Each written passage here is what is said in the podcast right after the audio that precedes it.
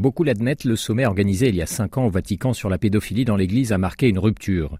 Mais le processus enclenché, à savoir créer une dynamique pour rendre les évêques et supérieurs religieux responsables de leur défaillance, n'est pas allé assez loin.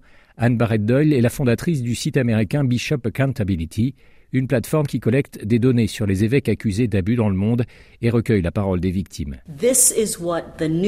Voilà à quoi devait ressembler la nouvelle ère où nous prendrions nos responsabilités avec cette idée qu'on allait punir les mauvais évêques. On a cru à un précédent, mais cela s'est avéré faux. Quelques mois après la tenue du sommet, le pape François signe un décret qui fixe de nouvelles règles exigeant notamment des évêques et des supérieurs religieux de dénoncer les cas d'abus. Mais le manque de transparence qui suit ces dénonciations laisse sceptique de nombreuses associations comme Bishop Accountability. La procédure est totalement secrète. Elle n'implique aucune structure indépendante. L'ironie, c'est que le pape François a dit lui-même que le cléricalisme était un fléau qui avait conduit aux abus. Mais il a pourtant fait une nouvelle loi qui est très cléricale. Tout reste sous le contrôle du sommet de la hiérarchie, les évêques et le Vatican.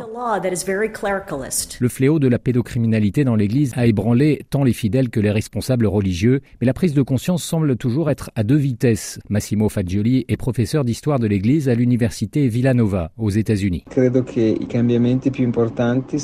crois que le principal changement s'est fait au niveau d'une prise de conscience de la part de nombreux catholiques, mais c'est moins le cas chez une majorité d'évêques ou de cardinaux.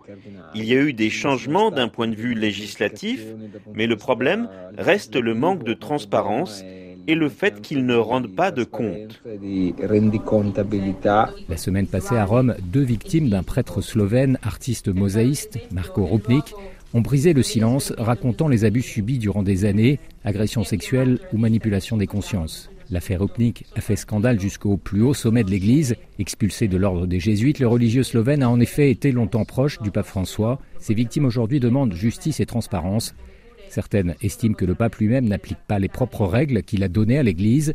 Le cas Mario Rupnik est néanmoins étudié par le dicaster pour la doctrine de la foi au Vatican et pourrait prochainement déboucher sur un procès. Éric Sénanque, Rome, RFI.